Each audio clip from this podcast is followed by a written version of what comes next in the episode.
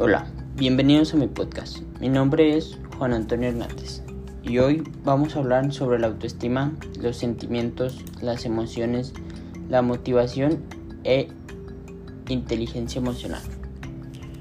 Vamos a empezar por el autoconocimiento. El autoconocimiento es el ponernos a reflexionar sobre nuestras cualidades y nuestras características, tanto sean buenas o malas.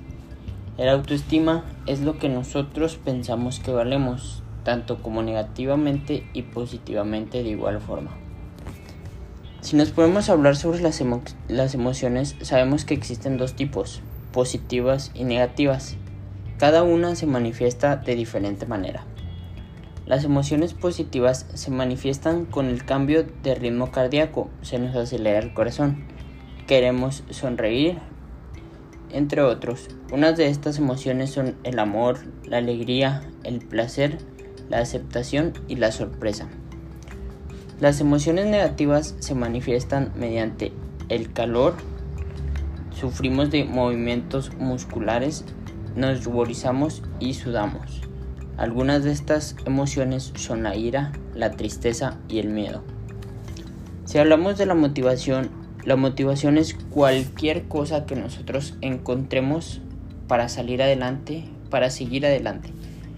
Si nosotros estamos en un proyecto y no queremos continuar más y nos estamos a punto de darnos por vencido, podemos encontrar una motivación que nos ayude a seguir, a seguir adelante y la cual por la cual hacemos ese proyecto.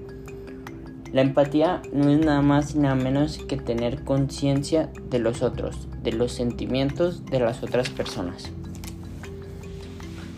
Hablando en lo personal, mi autoestima sinceramente no es mala. Soy una persona que le gusta hacer deporte para verse bien y sentirse bien. Muchos tienen el problema cuando empiezan en el gimnasio sobre la autoestima sienten miedo de que las personas lo vean o de que no o entran al gimnasio porque no les gusta su cuerpo. En lo personal, a mí jamás me ocurrió eso. Siempre me gusta me ha gustado quién soy. Siempre he estado conforme conmigo mismo. Los sentimientos son algo que yo demuestro. Soy alguien que no es muy bueno ocultando sus sentimientos. Si, soy, si estoy triste, demuestro que estoy triste. Si, soy, si estoy feliz, demuestro que estoy feliz.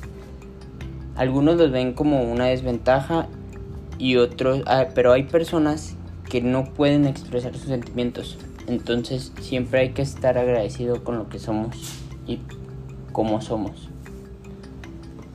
La motivación sinceramente yo la he encontrado en varias cosas, tanto en mi familia, como en lograr metas que me propongo a largo plazo, tanto en el deporte como en la escuela. Si nos ponemos a hablar de inteligencia emocional, lo que es para cada persona, en resumen, la inteligencia emocional es poder expresar tus sentimientos sin ofender, sin dañar o sin perjudicar a las demás personas. También la inteligencia emocional podríamos hablar que es saber cuándo expresar tus sentimientos, cuándo expresar tus emociones.